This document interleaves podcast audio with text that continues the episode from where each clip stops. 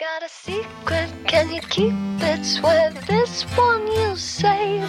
Better lock it in your pocket. Taking this. Hi everybody, this is Otto. Welcome to Everyday 15 Minutes English. 大家好，我是 Otto。您现在收听的是荔枝 FM 幺四七九八五六，图听每日十五分钟英语。欢迎收听，欢迎订阅。Why do you smile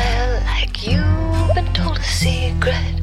Now you're telling lies, cause you have sworn to keep it. But no one keeps a secret. No one keeps a secret. Why, when we do 微信公众号 Otto Everyday O T T O E V E R Y D A Y，请添加，让学习英语融入生活，在途中爱上你自己。Got a secret, can you keep it? Swear this one you save. Better lock it in your pocket, taking this one to the grave. If I show 让我们一起简单的坚持每一天。 Cause two can keep a secret if one of them is dead.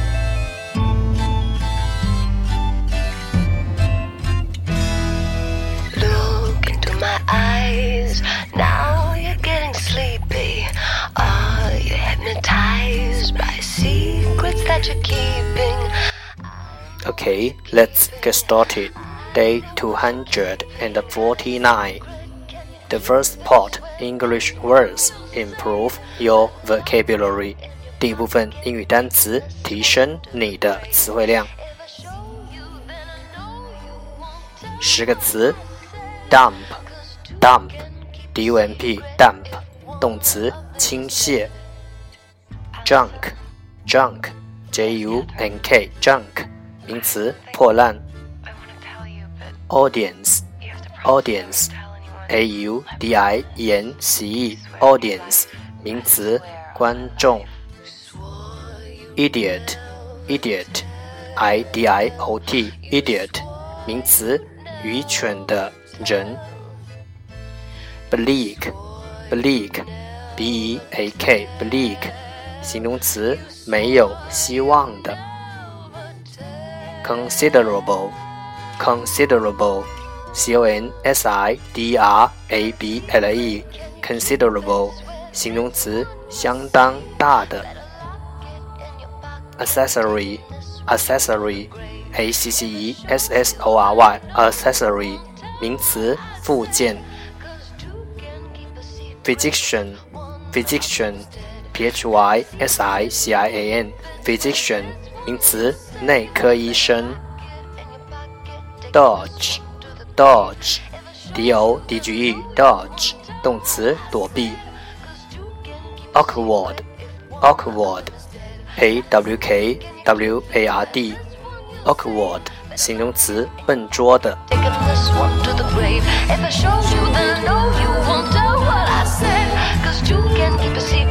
if one of them is dead. Yes, two can keep a secret if one of them is dead. Yes, two can keep a secret if one of us is. The second part English sentences one day one sentence 第二部分英语句子每日一句 Can you keep it? Swear this one you save. Better lock it in your The reading of all good books is like a conversation with the finest men of past centuries.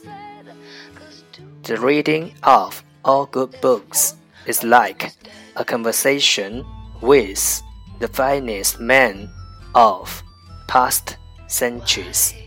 读好书，如同与先哲们交谈。 now you're telling lies. The reading of all good books is like a conversation with the finest men of past centuries.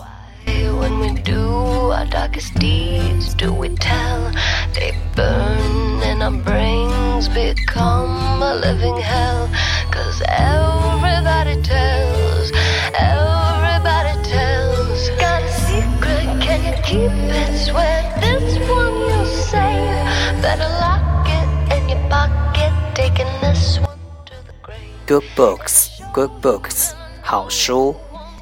conversation conversation 对话 the finest man of past centuries the finest man of past centuries 先哲们 Now you're getting sleepy. Are you hypnotized by secrets that you're keeping? I know what you're keeping. I know what you're keeping. Got a secret, can you keep it? Swear this one you'll say. 重复读 The reading of all good books is like a conversation with the finest men of past centuries. The reading of all good books is like a conversation with the finest men of past centuries.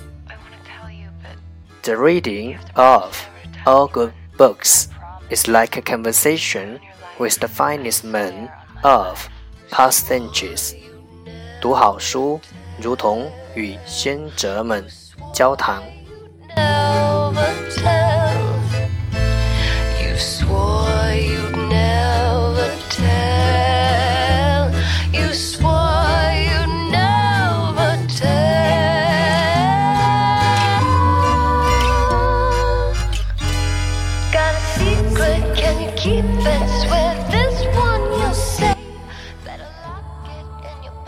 That's the end。这就是今天的每日十五分钟英语，欢迎点赞分享，欢迎用听到的单词或坚持的天数评论，欢迎用荔枝 FM 录节目来投稿，欢迎和我一起用手机学英语，一起进步。See you tomorrow，明天见，拜拜。